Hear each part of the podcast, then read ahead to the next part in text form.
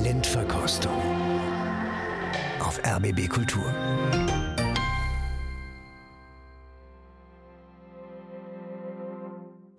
Herzlich willkommen zu dieser schönen Reihe. Ich bin Christian Detig und werde Sie in den nächsten gut zwei Stunden hier begleiten. Es ist Weihnachten, Heiligabend. Wir sind in Paris, wo sich alle treffen, im Café Momus. Ein ausgelassener Weihnachtsmarkt. Wir hören Puccini La Bohème.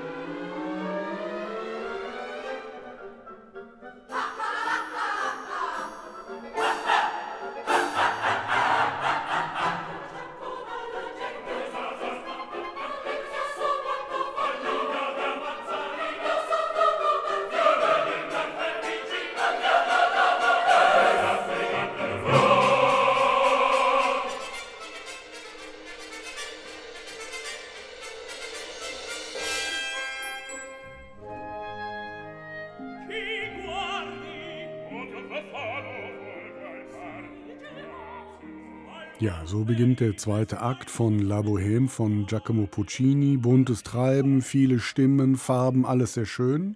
Aber, wen haben wir da gehört? Diese Frage soll uns in den nächsten zwei Stunden beschäftigen, allerdings nicht so sehr mich, sondern wenn Sie mögen, Sie selbst und meine Runde hier im Studio, als da wären. Christine Lemke-Matwei, Kritikerin, Autorin und Leiterin des Feuilletons der Zeit in Hamburg. Andreas Göbel ist da, Pianist, Redakteur, hier bei RBB Kultur. Und der dritte im Bunde, Kaius Kaiser, Kritiker und Moderator, ebenfalls hier bei RBB Kultur. Das ist meine Runde und das sind die Regeln. Wir werden insgesamt vier Ausschnitte aus der Oper hören und das in neun verschiedenen Aufnahmen. Und nur ich weiß, welche Aufnahmen das sind. Wir wollen reden über die Musik, die Interpretation, natürlich über das Stück und zwar ohne zu wissen, über wen wir da reden. Kurzes Wort noch zu den Ausschnitten, damit wir das Pulver nicht gleich zu Beginn völlig verschießen, habe ich die Reihenfolge ein wenig verändert. Wir beginnen, das haben Sie gehört, mit dem zweiten Akt. Wenn Sie die großen, großen Hits hören wollen, müssen Sie ganz einfach ein wenig bei uns bleiben. Steigen wir also ein, Andreas Göbel. Sie haben das hier in der Partitur mitgelesen. So viel zu den Augen. Was haben Sie gehört? Ja, das, was in der Partitur war, mit kräftig Dampf dahinter. Ich habe mich gefragt, ob das wirklich so ein buntes Treiben ist oder ob da gerade äh, eine Demo gegen was auch immer stattfindet. Das Problem ist nur leider, es ist sehr pauschal. Also Feinzeichnung geht anders. Natürlich hat Puccini auch äh, eine gewisse Robustheit in der Schilderung, aber äh, man müsste nicht so viel in die Partitur reinschreiben, wenn das alles egal wäre. Und davon höre ich doch viel zu wenig. Es wird durchgepeitscht und äh, man muss offensichtlich den Dirigenten Dirigenten sagen, Puccini ist mehr als Krawall und es reicht nicht, wenn alle dann nach Metronom lachen.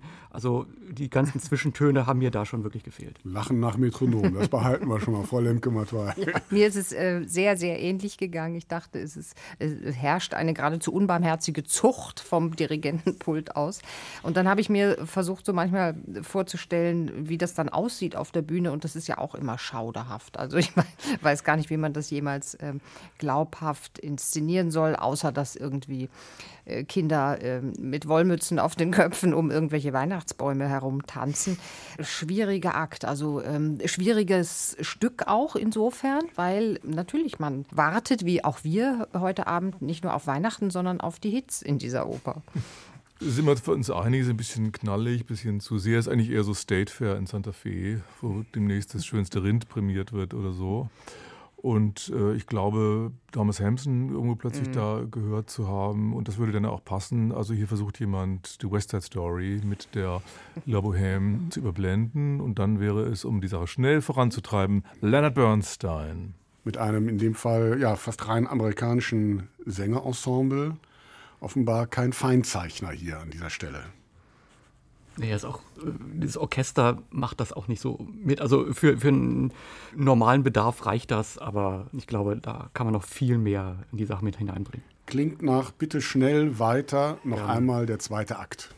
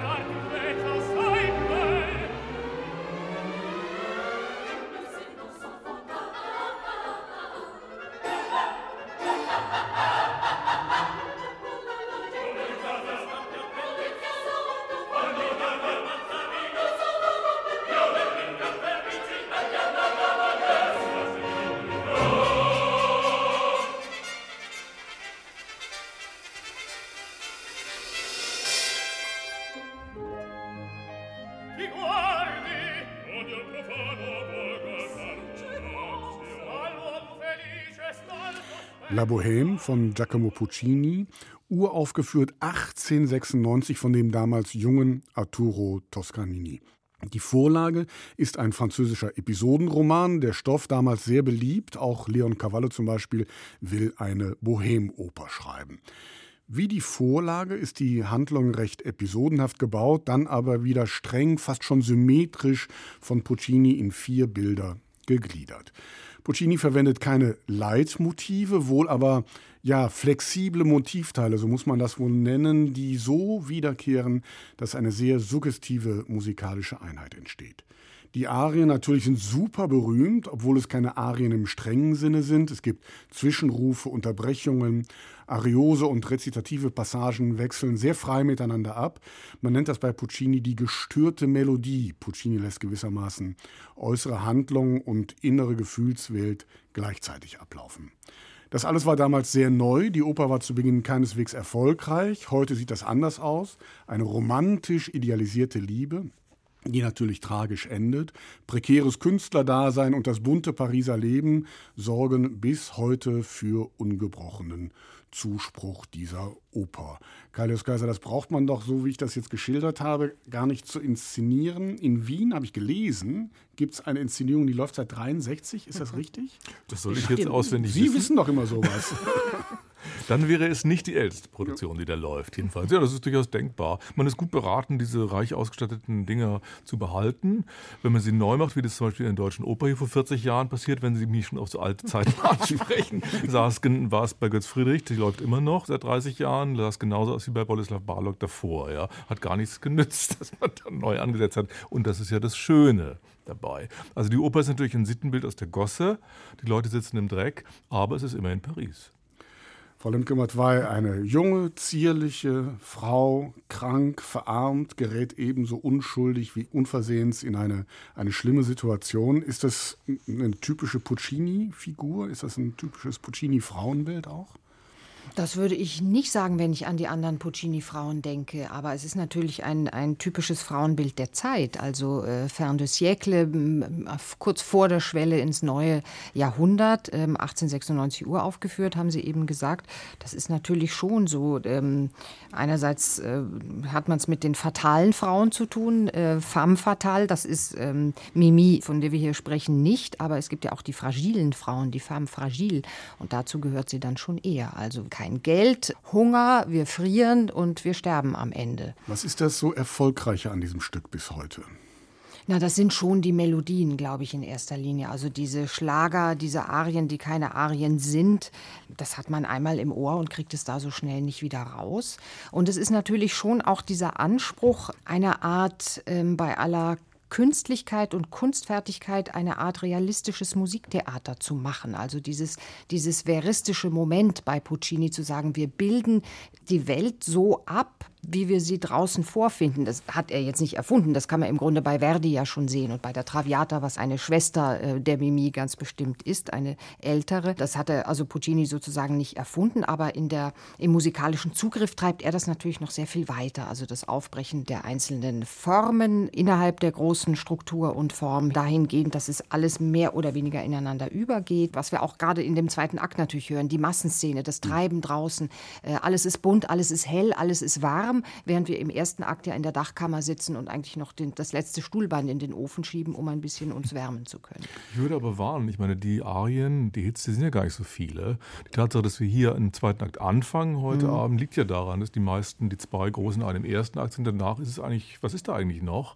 Da ist natürlich eine meisterhafte Verarbeitung des Ganzen und das liegt, glaube ich, nicht in, den, in der Zahl der Hits begründet, der Erfolg ist, sondern das ist einfach meisterhaft in sich gemacht und gegliedert ist. Ich finde, man hätte auch Anlass, die Wagnersche unendliche Melodie auf Puccini sozusagen anzuwenden, im Unterschied zu der gestörten Melodie, von der Sie gesprochen haben. Es heißt aber auch, Andreas Göbel, dass nach dem ersten Akt musikalisch nicht mehr viel passiert. Stimmt dieses Vorurteil? Wenn man das auf diese Arien reduziert, dann könnte man das natürlich schon sagen. Aber äh, das Ganze will ja nicht als Ansammlung von Arien übrig bleiben, sondern das hat ja schon eine Dramaturgie. Und die ist eben auch deswegen gar nicht so falsch, weil Puccini so unglaublich viel zusammendenkt.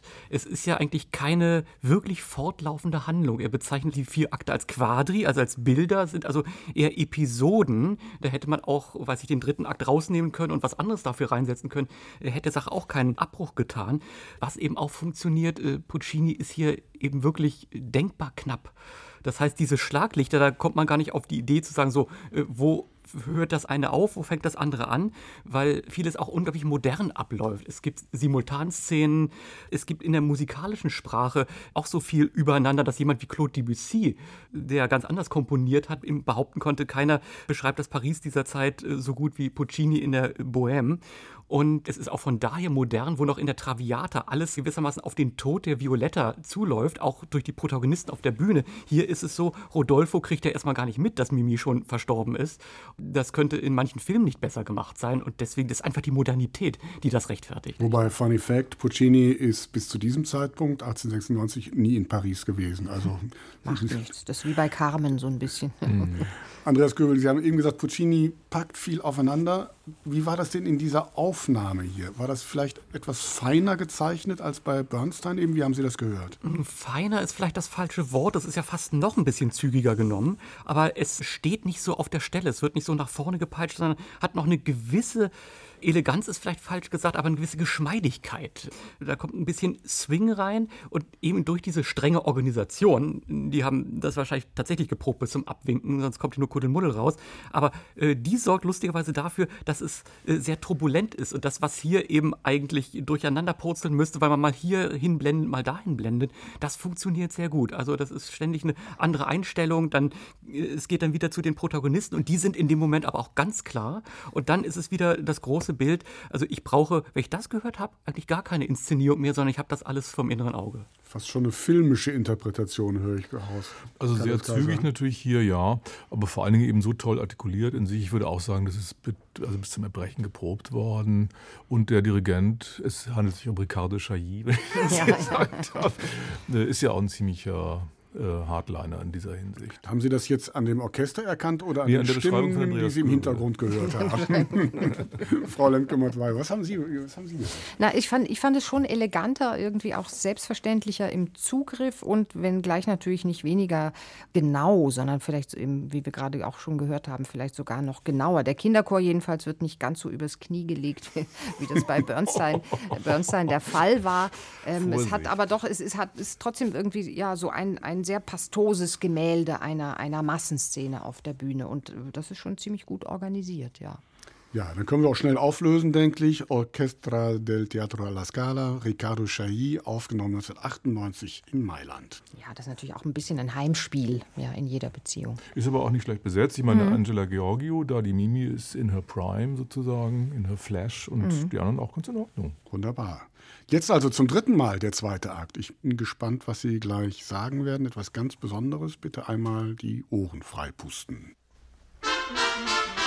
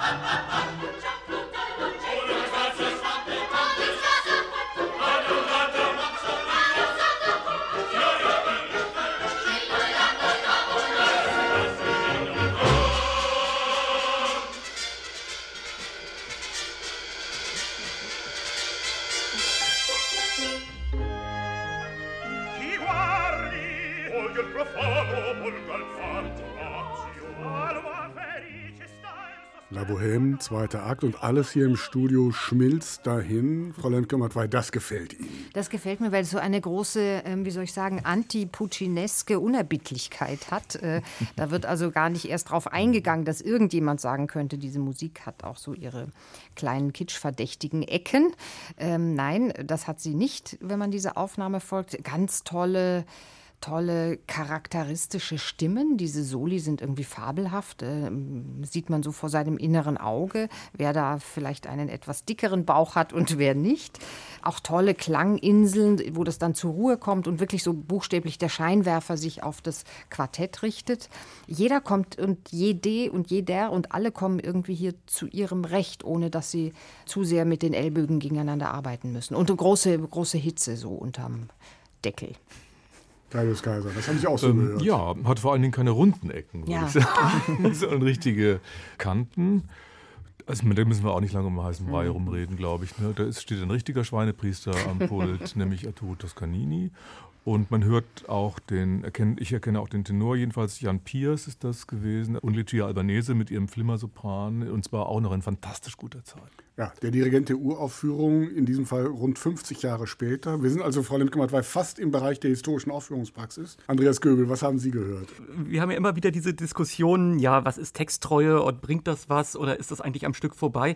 Äh, hier haben wir mal das Beispiel, es stimmt alles und es geht in die richtige Richtung. Äh, es ist geradezu gespenstisch, äh, wie da jemand alle mitreißt. Und wenn da wirklich Lo stesso Movimento steht, äh, dann ist das Lo stesso Movimento. Außer es steht ein bisschen zurückhaltend und äh, dann äh, findet das auch statt. Es gibt dem ganzen Akt eben auch noch eine andere Seite. Das ist zwar alles trubelig und bunt und alle freuen sich, es ist Weihnachten, aber auch Not und Elend, das kehrt es nicht unter den Tisch. Und ähm, das gefällt mir sehr an dieser Stelle. Also hat einen richtig viristischen Ton an dieser Stelle. Das wird hier nicht verleugnet. Also es, äh, es funkelt und glitzert, aber das muss nicht immer nur schön sein. Das ist Man ja auch der Sinn der musikalischen Dramaturgie, oder? Ich brauche ja diese Gegenfolie, um eigentlich die, die, die Einsamkeit, äh, die Verlorenheit ähm, des Menschen, des Künstlers in der Welt äh, begreifen zu können. Und die kommt hier sogar noch teilweise durch, weil der Dirigent ihm auch Puccini vertraut. Diese kurzen Einwürfe, die Leute mhm. sind doch einsam und alleine, die Stimmen mhm. funktionieren doch überhaupt gar nicht zusammen. Und man muss doch wirklich sagen, was für eine Radikalität in dieser Aufnahme. Dagegen sind doch alle heutigen Weicheier. Es tut mir leid. Aber es ist natürlich schon auch gespeist aus dem, aus dem Gestus ähm, mein Stück. Also ich habe das uraufgeführt. Ich weiß, ich weiß, wie es geht. Und er weiß es dann eben leider tatsächlich. Ja. Also er weiß es wirklich. Wir haben dreimal jetzt den Anfang des zweiten Aktes gehört und für die nächste Runde bleiben wir noch ein wenig in der, dieser Szene. Es folgt nun die Arie der Musetta und es folgt die Frage, welche Aufnahme Sie noch einmal hören wollen. Welche war von den ersten drei die beste? Leonard Bernstein haben wir gehört, Riccardo Chailly und Toscanini. Wen wollen wir noch einmal hören? Wer kommt weiter? Also wenn wir jetzt über Musetta reden, dann würde ich gerne Anne McKnight hören aus der Toscanini-Aufnahme. Sie schauen jetzt auf Ihre Liste, wo natürlich ja, alles draufsteht. Barbara Daniels wäre es bei Bernstein und Elisabetta Scano bei Riccardo Chailly. Na, das spricht nicht gegen Toscanini. Dann können wir auch gleich den nehmen. Worauf einigen Sie sich? Ja, bitte unbedingt Toscanini. Es Toscanini. geht ja gar nicht anders. Frau Lemke-Matt weiß sowieso und Kailius Kaiser? Ja, ja. Okay, dann ist ja alles gut. Folgt also die Musetta, ein richtiger Opernhit, kam früher in jeder Fernsehsendung mit Anneliese Rothenberger mindestens einmal vor. Quando men vo, wenn ich durch die Straßen gehe, staunen die Leute meine Schönheit.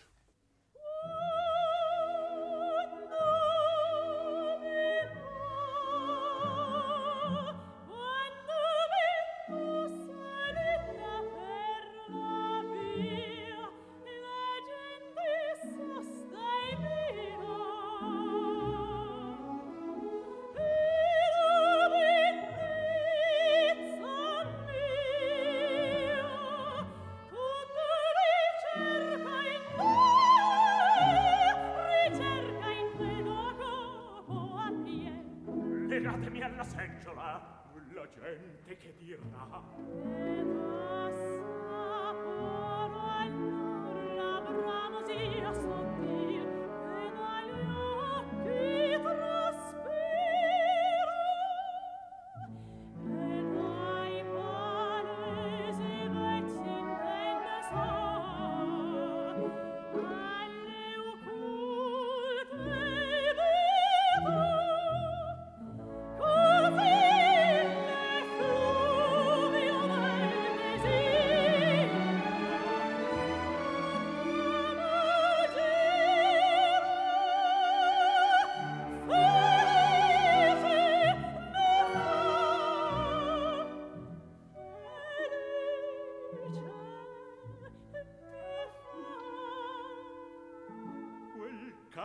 scream.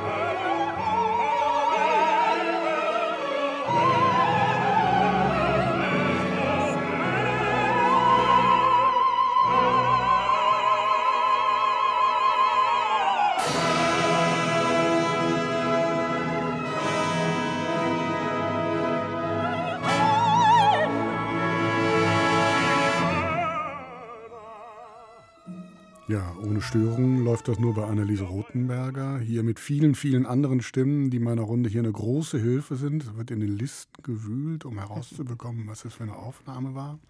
Frau lemke was haben Sie gehört? Ach, so richtig gefallen hat mir das nicht, muss ich sagen. So, mhm. so war doch sehr mit der, mit der groben Kelle äh, rangegangen, auch sängerisch sehr so eine Farbe, eine Lautstärke ausgepackt und bei der sind wir dann geblieben, viel gedrückt, auch viel versucht, sich die Störungen des Ensembles rundherum vom Leibe zu halten durch ähm, ein entsprechendes Durchsetzungsvermögen oder Durchsetzungswillen weiß ich nicht, sehr grob, sehr pauschal, sehr. Sie wünschen sich Toscanini wieder Ich zurück. wünsche mir bitte den, den alten wieder zurück, ja. Andreas Göbel. Ja, mir ist das leider ähnlich gegangen. Ich fand am Beginn, ja, dass das jetzt nicht so geschmeidig ist, dass da Probleme in der Höhe sind. Das äh, kann ich alles noch mitnehmen, weil das ja immer gerne dann die äh, anderen Schichten sind, die Puccini ja da auch immer mitdenkt.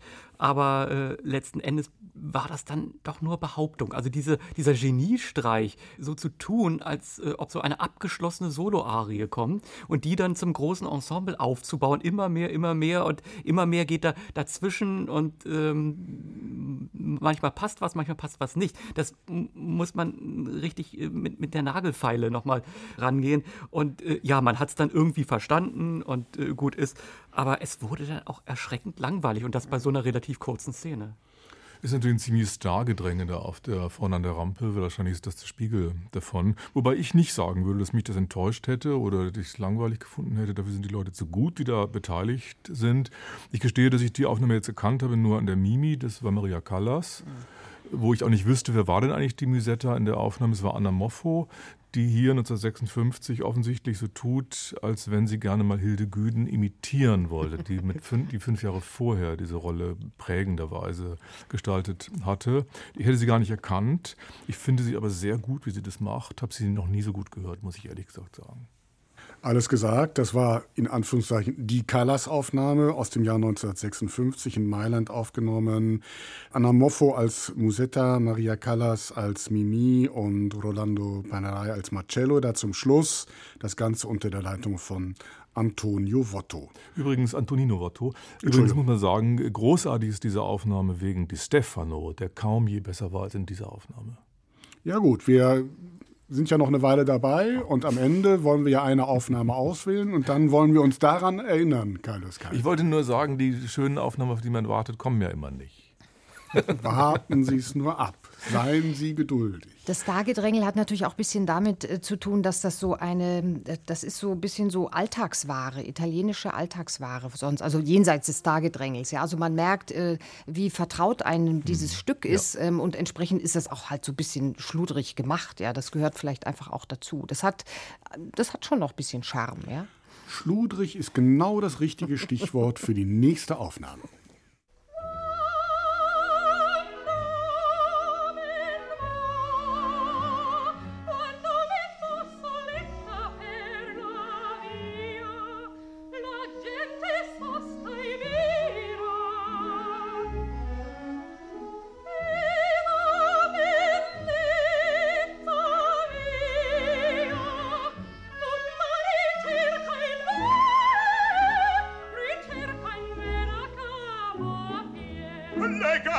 Alla seggiola quella gente che dirà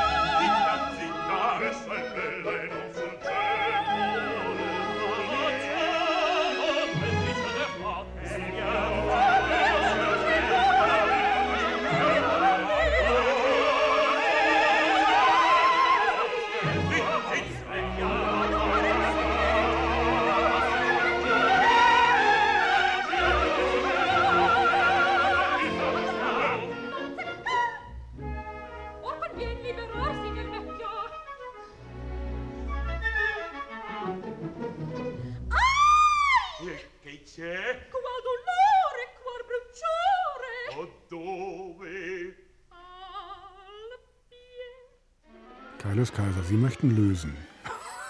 So schnell machen wir es jetzt. Ne?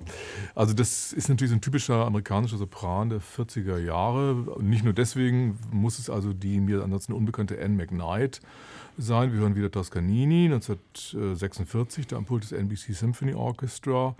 Also das heißt, das ist so ein Sopran, der damals auch ohne weiteres sofort in den, im Student Prince oder im Chocolate Soldier hätte besetzt werden können und besetzt wurde. Gibt es heute eigentlich gar nicht mehr, diesen äh, Stimmtypus.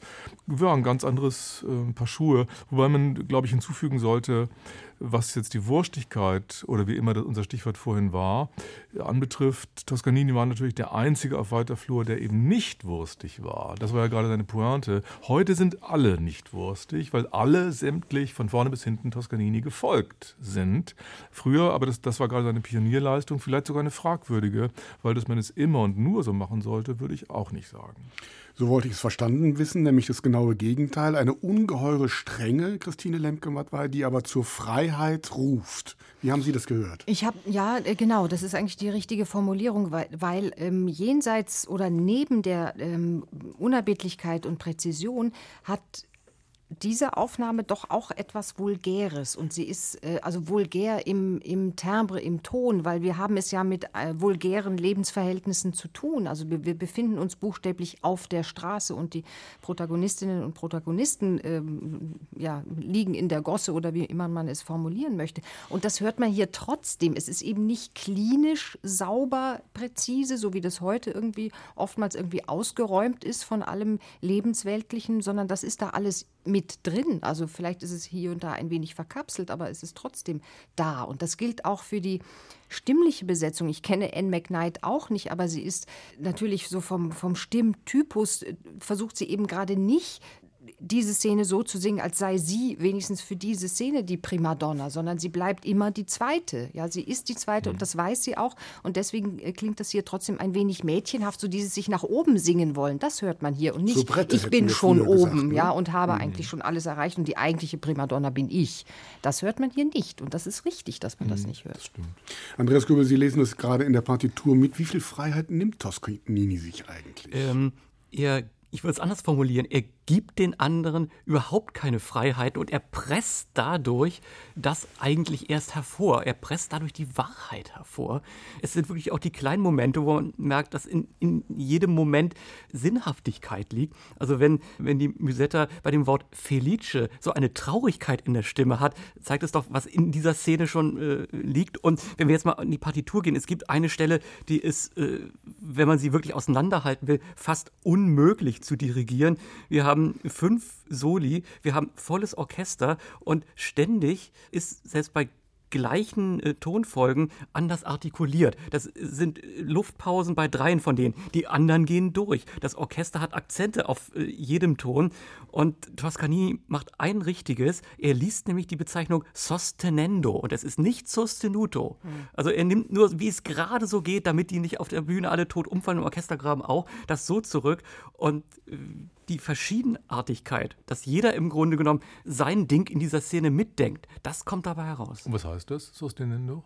Ist nur zurück, etwas zurückhaltend. Also ist weniger als Sostenuto. Ist nur gerade so das Nötigste.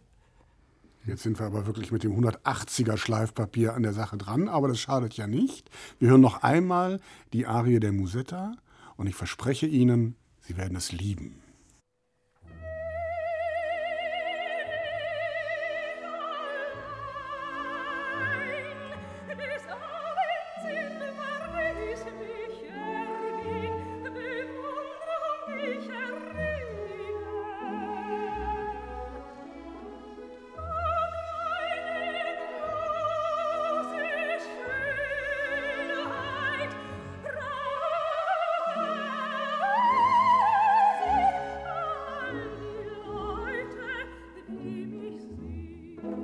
Sehen. Ihr Freunde macht anständig wisst, was die Leute von uns denken. Und das, das schmeichelt mir, froh bin ich, folgt mir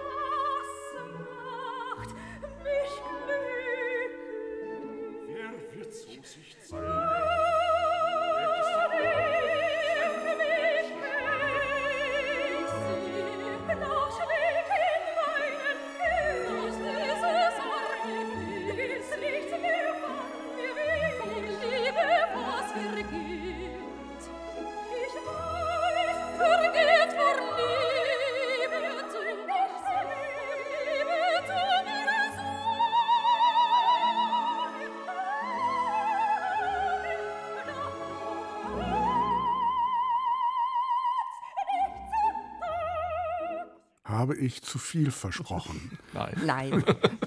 Darauf ein Lebkuchenherz. die muss ich mir sofort besorgen. Wer möchte beginnen? Herr Löskaiser, Sie wissen doch schon, wer es war. Ich, hab- ich kenne die Aufnahme nicht. Ich meine, das war Hilde Güden. Muss, stimmt das nicht mal? Das war mal- nicht Hilde Das Güden? nicht mal das stimmt. Das stimmt noch nicht mal. Okay. Aber das war doch Fischer Dieskau. ja, das war Fischer. Der, lä- Aber der sich vielleicht nicht eher mit die, Rita Streich. Der Ja, sich Rita nicht Streich, die, ja. Ah, dann war es Rita Streich. Aber der sich lässt, das wollte ich nochmal sagen, Fischer Dieskau lässt sich nicht die Butter vom Brot nehmen. Der hat kaum was zu sagen. Was? Macht Ach so, am Stuhl was nicht fest sagen, oder das wie? ordentlich. Ja, genau. Aha, gut, dann war es von mir Was, auch was Rita ist das, Streich. Fräulein Kummertwey, was ist das Amüsante, was ist das Schöne an Naja, das? Schöne daran ist natürlich das Sentimentale und dass äh, Menschen wie ich sich äh, diese Zeiten im Grunde zurücksehnen, ja, wo alles auf Deutsch gesungen wurde. In diesem Fall in Berlin 1961, also Staatskapelle unter Alberto Erede, wenn ich richtig informiert bin. Und ähm, das hat eine große Sentimentalität, wenngleich ich finde, dass die deutsche Sprache hier der Musik wenig wehtut. Also es, ähm, man versteht jetzt auch nicht wirklich viel, außer in diesen äh, kurzen Einwürfen. Rita Streich versteht man nicht wirklich, außer dass sie viel von Schönheit zu singen scheint. Also Textverständlichkeit ist nicht unbedingt gegeben, aber das macht irgendwie nichts. Es ist trotzdem irgendwie ein eigentlich schöner, schöner puccinesker Ton. Sehnsucht, Herr Göbel. Wie sieht es bei Ihnen Ja, aus? äh, klar, ich hätte das jetzt gern äh, weitergehört, wie das dann an die kniffligen Stellen Ja, geht. genau, das hätte mich so genau. richtig interessiert, denn hier funktioniert das einfach. Da wird am Heiligabend die Platte aufgelegt und man bekommt vielleicht nicht die Oper, vielleicht einen Teil davon, aber doch etwas fürs Herz. Das ist schon in Ordnung. Ich meine, das, das hat ja Qualität alles. Äh, Wir, wir amüsieren uns drüber, aber äh, das auf sehr, sehr hohem Niveau. Mehr kann man jetzt gar nicht sagen, wie das jetzt weitergehen würde, wie es in der Dramaturgie steht. Da habe ich bei den anderen beiden Aufnahmen sehr viel mehr gehört über das Stück selber. Wer ist der Rodolfo? Rudolf Schock? Cognac, Nein. Chandon Cognac. Pila Lorenga. Sehr schön. Dietrich Fischer-Dieskau haben wir schon erwähnt. Staatskapelle Berlin, Alberto Erede. Wunderbar.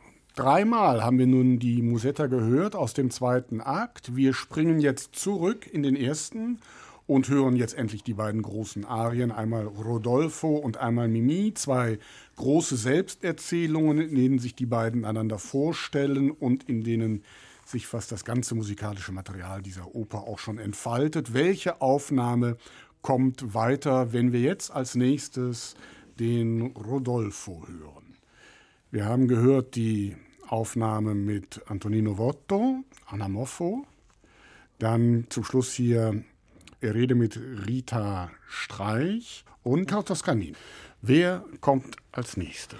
Haben wir vielleicht sogar eine Pattsituation, weil ich wäre jetzt wegen die Stefano, wie gesagt, für Votto. Ich würd- würde auch die Stefano sagen. Ich würde meiner Sentimentalität treu bleiben und Chandor Cognac nehmen. Hm, das kann Also, ich auch gut verstehen. ja, das, da ist auch was doch. dran. Ja. Bringt Sie das nochmal zum Umdenken, Herr Nein. Löskaiser? Giuseppe Di Stefano, Andreas Göbel. Ja, ich bin auch bei Giuseppe Di Stefano. Also, wir hören die Arie des Rodolfo Che gelida manina, früher auch bekannt unter dem Titel Wie eiskalt ist dies Händchen.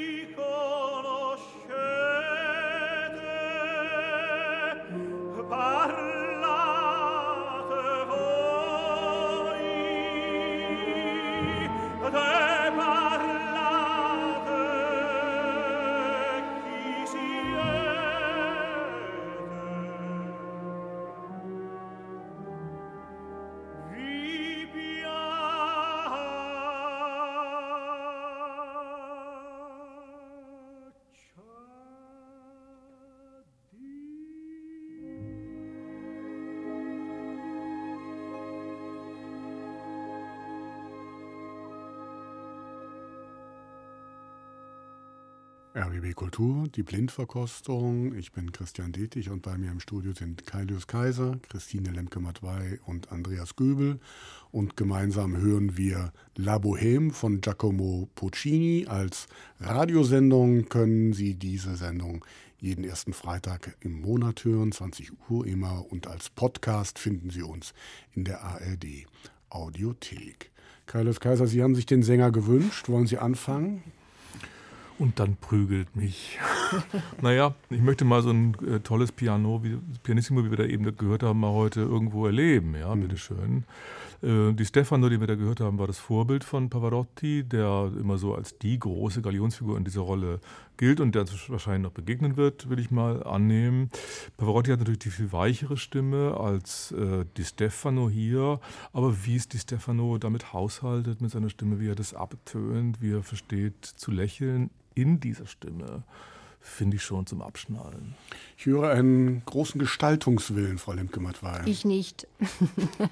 Na dann los. Nein, aber es hat wahrscheinlich, das ist sicher alles richtig. Und äh, wer- bin ich, äh, einem so großen Sänger des vergangenen Jahrhunderts irgendetwas am Zeuge zu flicken? Aber ich muss äh, gestehen, mich hat er nie wirklich interessiert. Ähm, kann auch damit zu tun haben, dass ich ihm so ein bisschen diese unendlichen Callas Abschiedstournee ähm, übel genommen habe, wo er wirklich nur noch gebrüllt hat. Also sie hatte keine Stimme mehr und er hatte irgendwie eine laute, möglichst laute Stimme. Auch hier ist so dieses Tenore di Forzahafte mir an der Rolle nicht wirklich angemessen. Ich finde so, die Stimme ist nicht uninteressant, auch so durch ihr so, so gewisse Kehligkeiten, so ein bisschen so eine heisere, heisere nicht. Anmutung. Ich finde es einfach nicht so besonders interessant. Ich finde es dann, es bleibt so bei sich und es ist so ein bisschen, also die, diese Zwischentöne oder dieses Lächeln, was äh, Kailius Kaiser gerade genannt hat, das, das höre ich alles nicht. Für mich ist das sehr gut gesungen, sehr stabil gesungen, ähm, auch in, im, in den Piani stabil bleibend,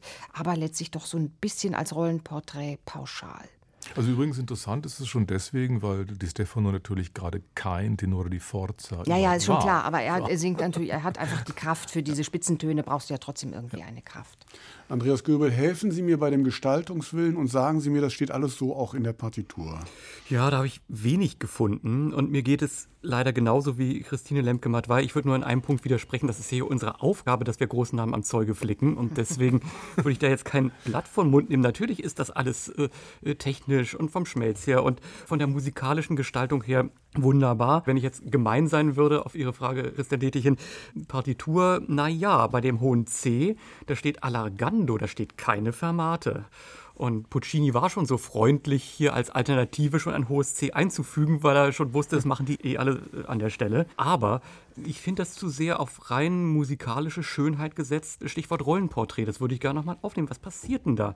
Das ist erstmal so ein leichtes Herantasten. Okay, das hat mit Leichtigkeit begonnen, aber das ist mir alles zu sicher. Da entflammt erstmal was. Und dieser Rodolfo ist sich seiner Sache ja eben überhaupt nicht sicher, weiß gar nicht, kann er da vielleicht noch denken oder ist das so ein Mittelding? Und äh, für mich ist das alles zu glatt, zu konstruiert, so ganz aus der musikalischen Linie.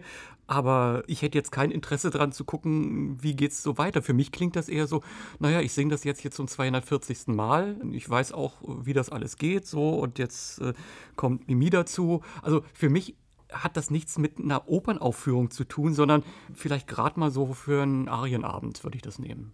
Fasse zusammen, die Latte liegt, sie liegt hoch, aber es ist noch Luft nach oben. Na, wartet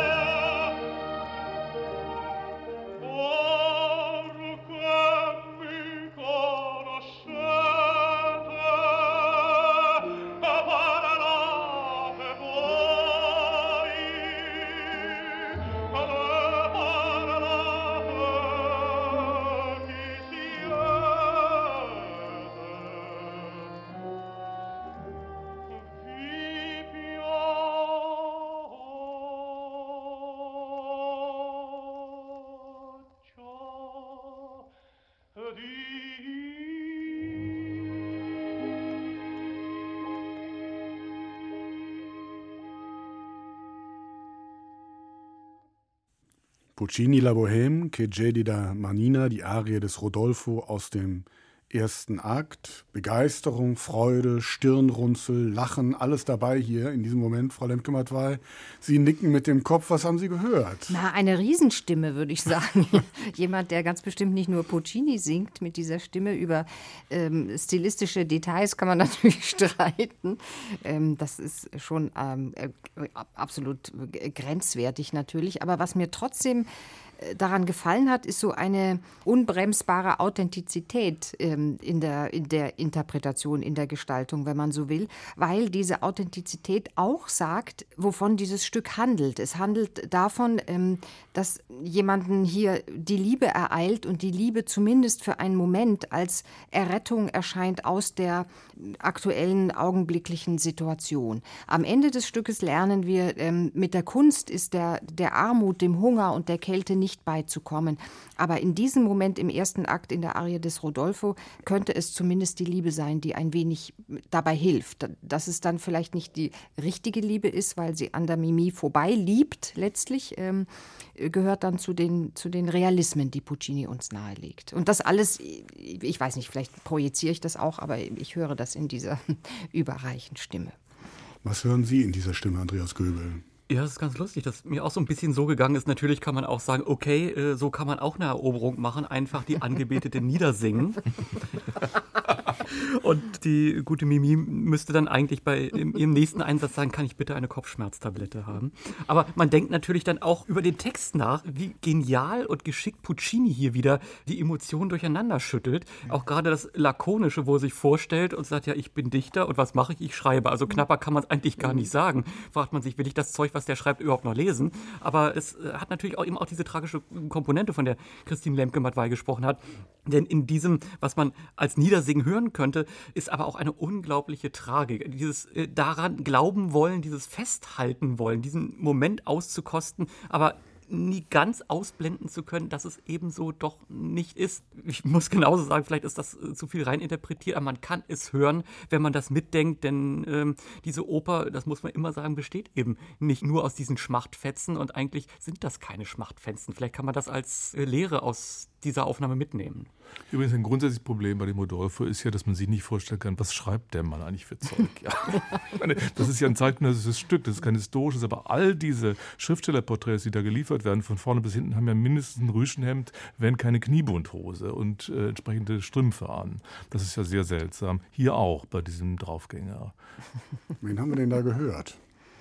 Ich bin ein wenig überrascht, dass Sie diesen Sänger nicht Na, na, sofort. Na, vom Alter der Aufnahme, äh, die ist garantiert älter als die Toscanini-Aufnahme. Die haben dann bleibt ja nur Beniamino Gigli. Ach so. Sie sagen, ach so, enttäuscht klingt es ein wenig? Oder schlecht remastered halt. Ich hätte ihn überhaupt nicht erkannt. Ich hätte gedacht, das ist Richard Tucker an einem guten Mhm. oder Jussi Björling einem Jussi schlechten Björling Tag. dachte ich auch eine Sekunde, aber eigentlich dafür war es zu alt, die Aufnahme. Ein sehr italienischer Sehr Puccini, italienischer kann man das so, Puccini, kann man ja. das so sagen? Ja. Gut, lassen wir es mal bis hier. 1938. 1938 und ich kann sagen, dass ich nach dieser Aufnahme lange gegraben habe, bis in die tiefen Keller des Deutschen Rundfunkarchives Aber bin dann. ich heruntergeschossen. Dann habe ich sie gefunden und gedacht, die nehme ich jetzt. Kejedi da Manina, die Konkurrenz ist groß.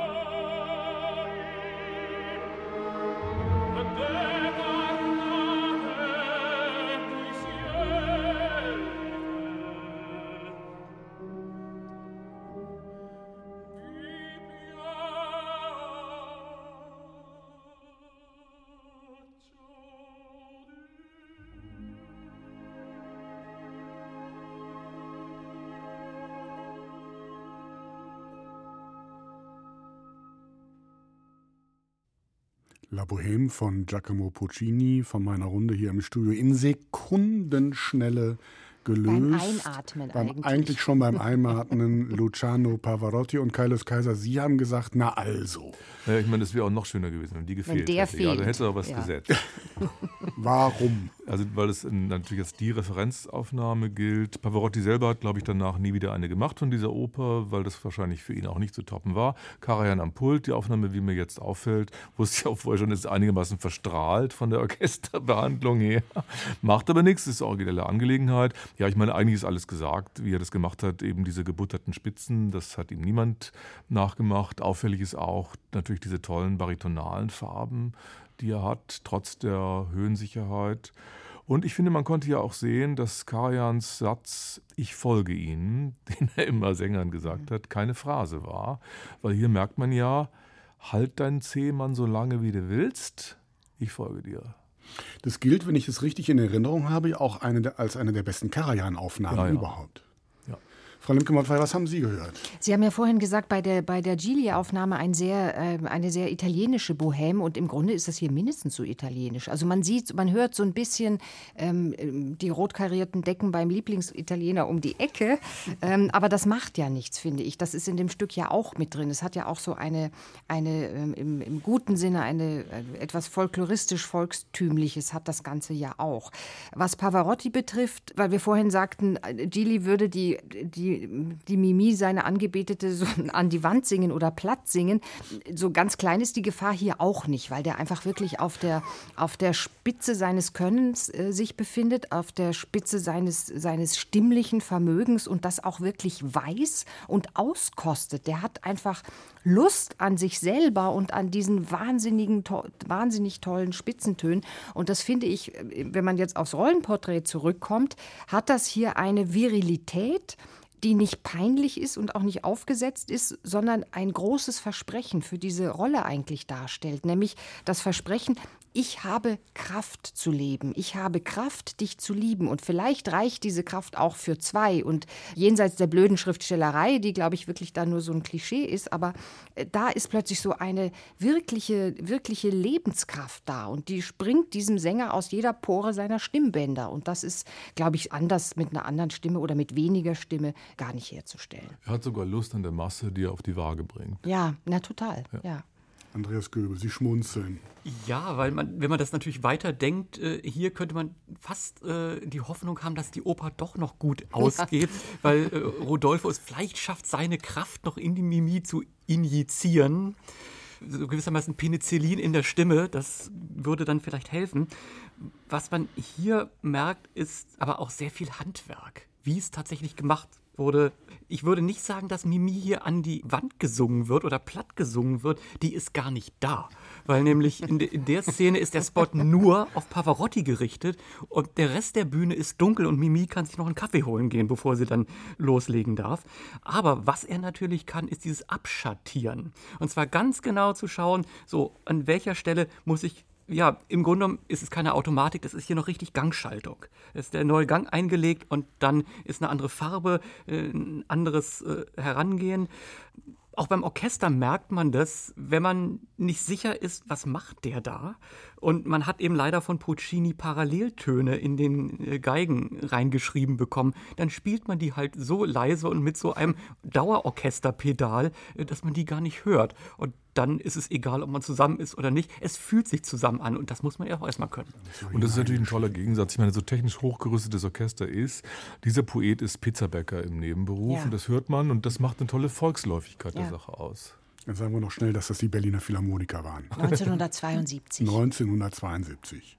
Wunderbar. Ich kenne jetzt drei Mimis, die sich gerade einen Kaffee geholt haben und die jetzt Das kommen. ist gar nicht gut für Eine heißt. Mirella Freni. Eine hieße jetzt Mirella Freni und da Sie jetzt ja sowieso danach schauen, wer singt jetzt als nächstes, kombiniere ich das mal gleich bei der Frage, welche Aufnahme kommt weiter. Luciana Pavarotti, das wäre dann Mirella Freni. Benjamino Gigi wäre Lucia Albanese. Auch keine, keine schlechte Wahl.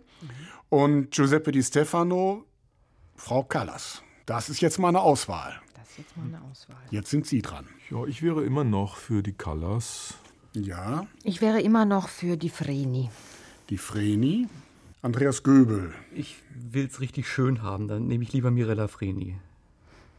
Dann ist diese Entscheidung gefallen. Folgt also nun, ja, man nennt mich Mimi.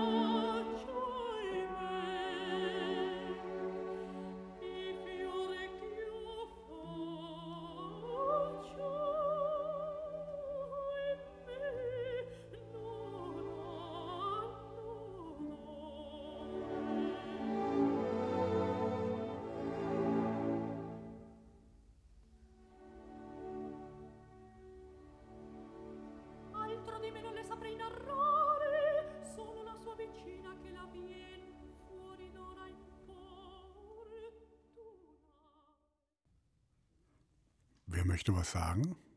Also die Aufnahme hat mich interessiert, würde ich so mal zusammenfassen. Äh, sie hat mich dazu gebracht, äh, wieder hinzuhören.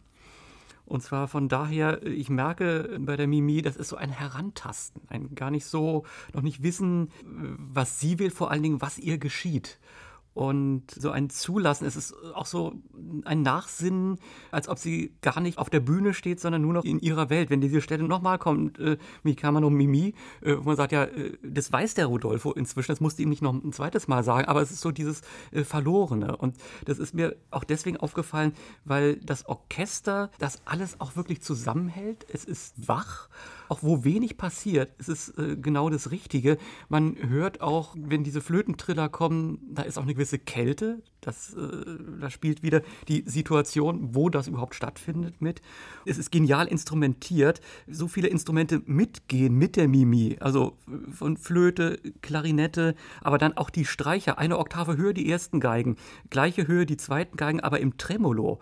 Und das schwappt gewissermaßen über ihr zusammen. Also was da an ja, Charakterisierungskunst in diesen wenigen Minuten liegt. Ob ich das immer so hören will, weiß ich nicht. Aber mich hat es irgendwie berührt. Frau Lemkemuth, weil Sie sind ja so ein bisschen weggeträumt während dieser Arie. Ja, weil mir ist es ganz ähnlich gegangen wie Andreas Göbel, weil man, man, äh, man versinkt so in dieser, in dieser Figur ein bisschen, ja. Und ich fand das sehr sehr fein, auch in der, in der dynamischen Abschattierung ganz genau überlegt, wann gebe ich wie viel und wann kann ich eigentlich wie viel Kraft, äh, die ich habe oder noch habe, äh, auch zeigen.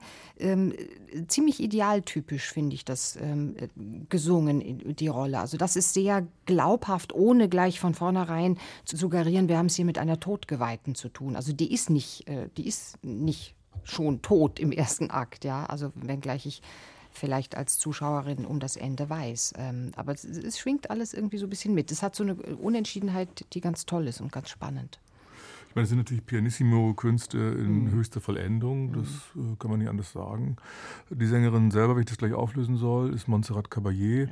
die die Aufnahme abgelehnt hat, die wir gerade gehört haben. Und zwar deswegen, weil allen Sängern bei Antritt dort im Studio von Georg Scholte gesagt wurde, dass sie bitte schön ohne Vibrato singen sollen, also mit ganz gerader Stimme. Und das wollten die alle nicht, einschließlich Frau Caballé, die das aber gemacht hat und fantastisch gemacht hat. Mhm. Deswegen sind wir so angetan davon, ich auch. Ähm, warum? Weil ich finde, man hört auch so eine Gläubigkeit dieser Figur, eine Hochgeschlossenheit. Man hört sozusagen das Marienbildnis, das sie als Amulett auf der Brust trägt. Das habe ich noch nirgendwo anders gehört. Caballé, das wollte man an dieser Stelle nochmal sagen, in den 70ern wirklich zu den ganz, ganz großen gehört hat. Und, naja, äh, und auch immer eine Sängerin gewesen ist, die, die so mit viel Seele gesungen hat. Und das, das, das, das hört man hier. Also sie ist ja später dann so auch auf allen möglichen großen Bühnen und Zirkusarenen aufgetreten. Aber trotzdem, ich, für mich war sie nie so eine derjenigen, die bei allen Steuerschulden, die sie dann, glaube ich, auch aufgehäuft hat, der es irgendwie nur um... Ähm, um so einen schnöden Erfolg ging. Übrigens auch wieder abbezahlt, wenn ich richtig weiß. Ja. ja, dann endet diese Geschichte doch gut auf dem Dachboden. Ich mache das noch komplett. Das war das London Philharmonic Orchestra, eine Aufnahme aus dem Jahr 1973. Und noch einmal hören wir die Arie der Mimi. Und ich will gleich wissen, wer singt hier?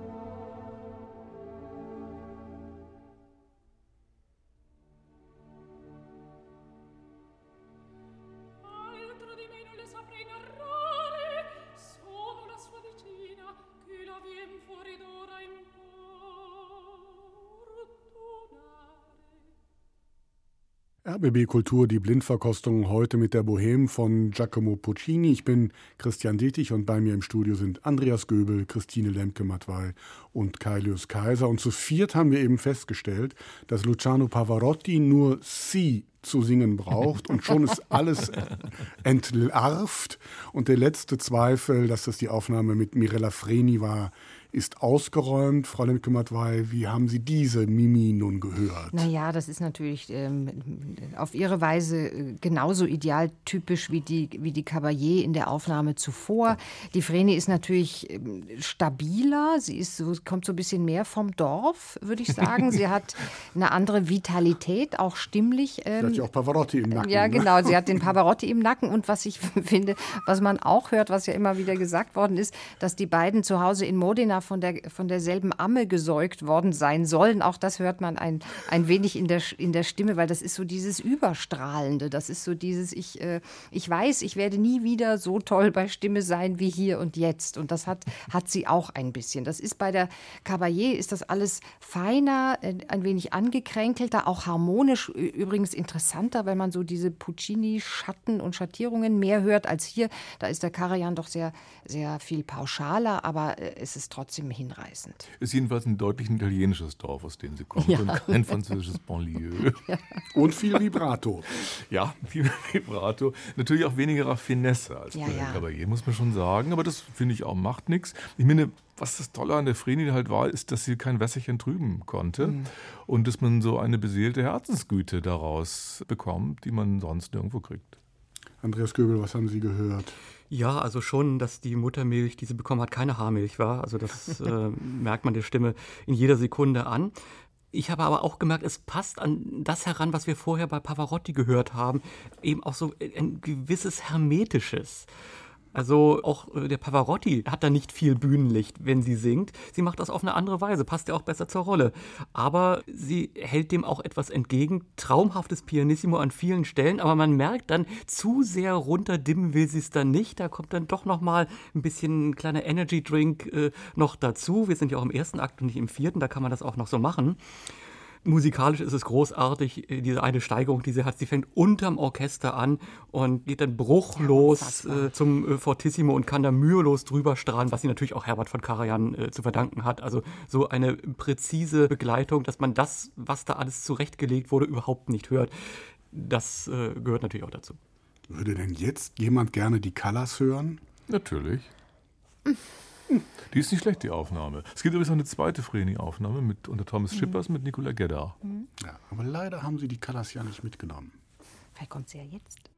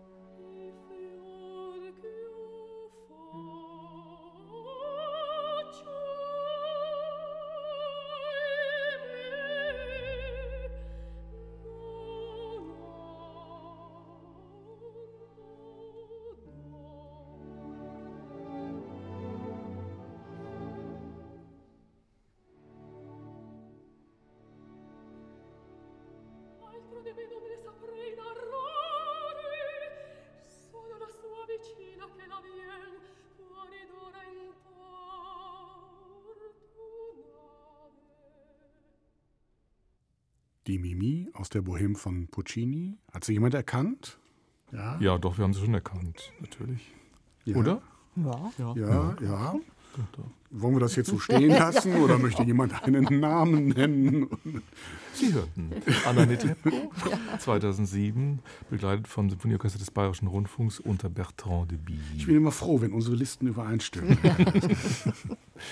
Wer möchte was sagen zu dieser Stimme, zu dieser Aufnahme? Ach, herrje. Dann Ach fangen Sie herrje, an. schon auch eine, nat natürlich eine Stimme, zumal 2007, also das ist zwei Jahre nach der äh, superlegendären Salzburger Traviata von 2005. Auch hier ist Rolando Villason ihr Partner, ähm, damals ebenfalls noch sehr passabel bei Stimme. Gerade im Vergleich aber mit den beiden anderen, also mit Mirella Freni und Montserrat Caballé, muss man schon sagen, dass das äh, Rollenporträt, ähm, das, äh, der Begriff des heutigen Abends, des heutigen Tages, das Rollenporträt der Netrebko doch sehr pauschal ausfällt. Also ich frage mich, was hat diese Sängerin mit dieser Figur zu tun?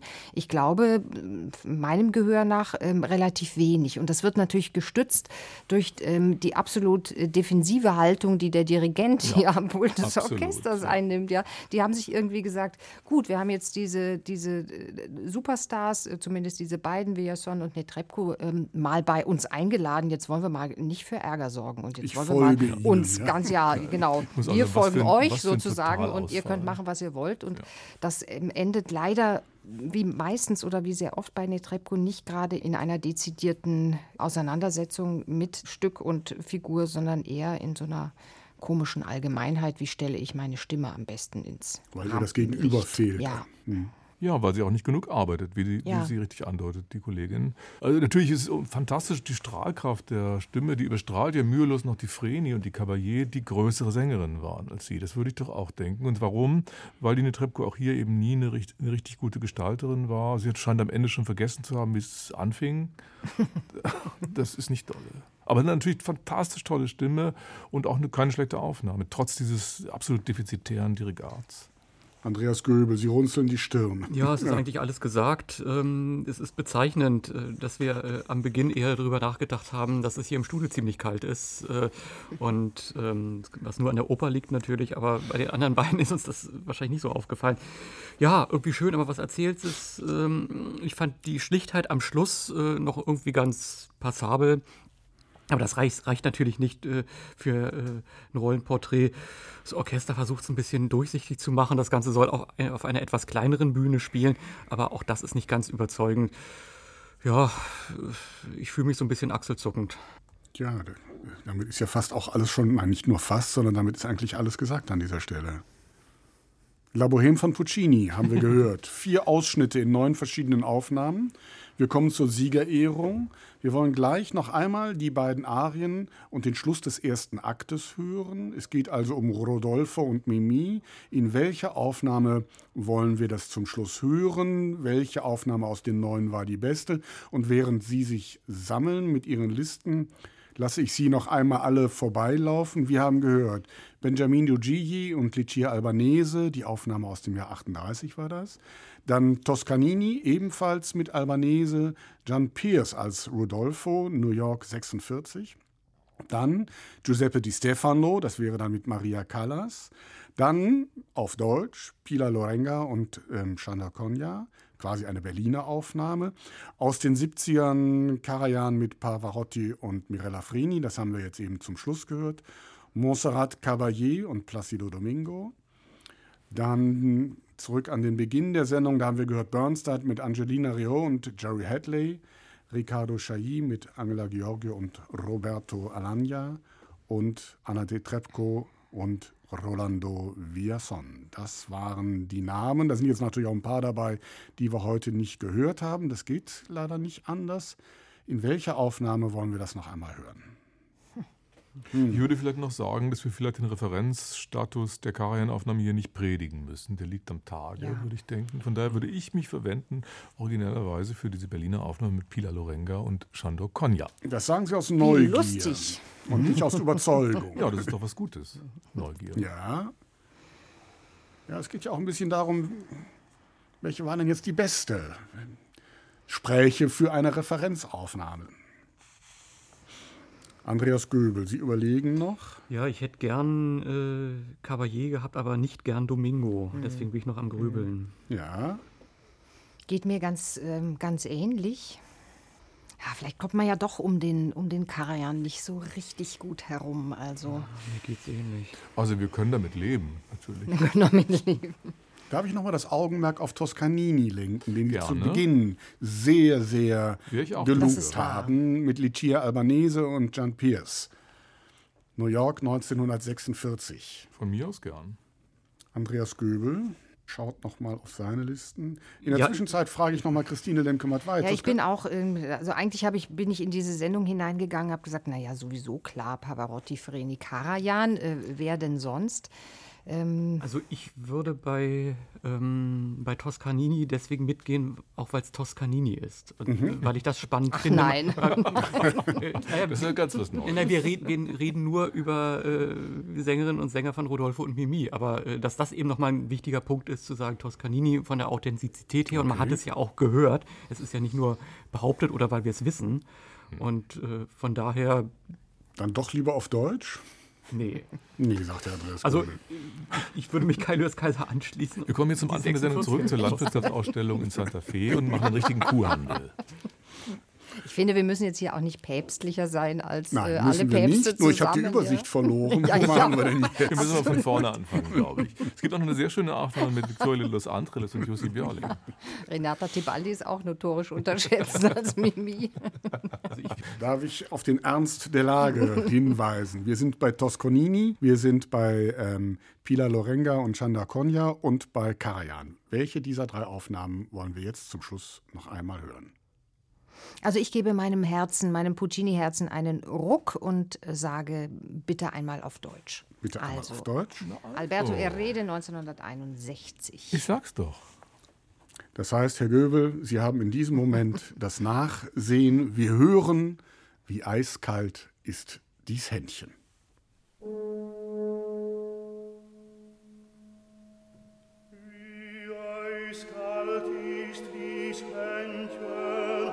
Lass dich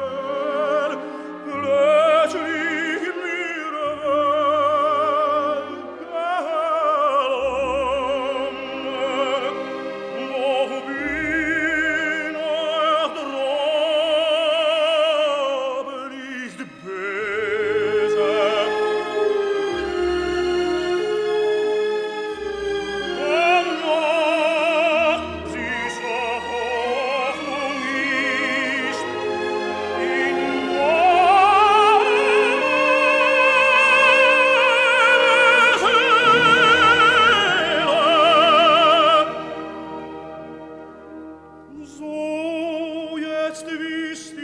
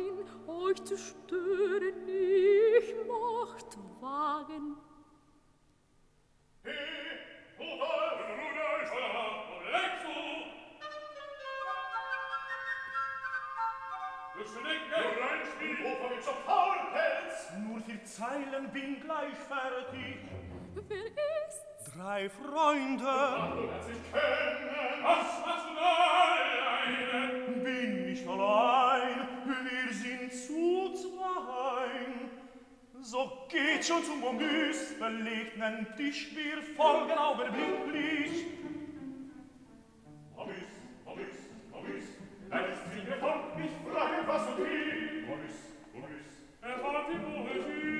Amis, Amis,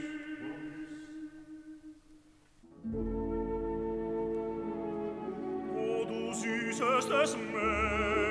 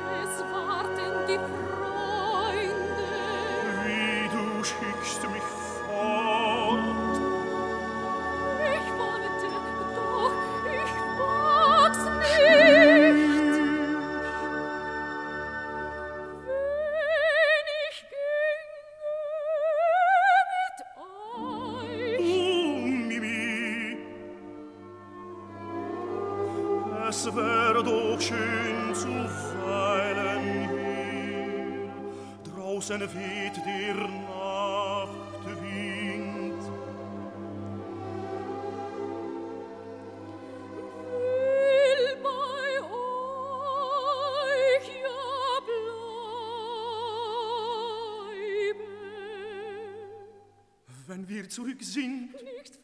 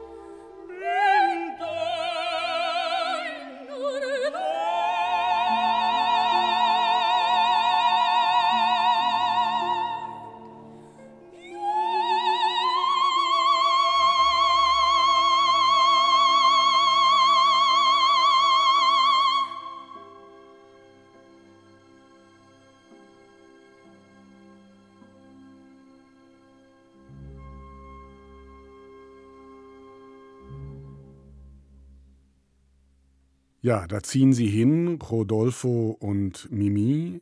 So endet der erste Akt La Bohème von Giacomo Puccini. In einer Aufnahme, die meine Runde hier zum Schluss noch einmal hören wollte, mit Pila Lorenga, mit Chandor Konya und unüberhörbar Dietrich Fischer-Dieskau. Gespielt hat die Staatskapelle Berlin 1961 unter der Leitung von Alberto Erede. Und damit Dank noch einmal an Christine Lemke-Matwei, Kailius Kaiser und Andreas Göbel. Ich bin Christian Detig, bedanke mich fürs Dabeisein. Wenn Sie nicht genug bekommen können von der Blindverkostung, gehen Sie in die ARD Audiothek. Das ist eine App, die Sie sich herunterladen können. Da finden Sie dann auch weitere Folgen dieser schönen Reihe. Ich wünsche Ihnen viel Spaß beim Hören und Raten und verabschiede mich für jetzt und heute. Bis zum nächsten Mal.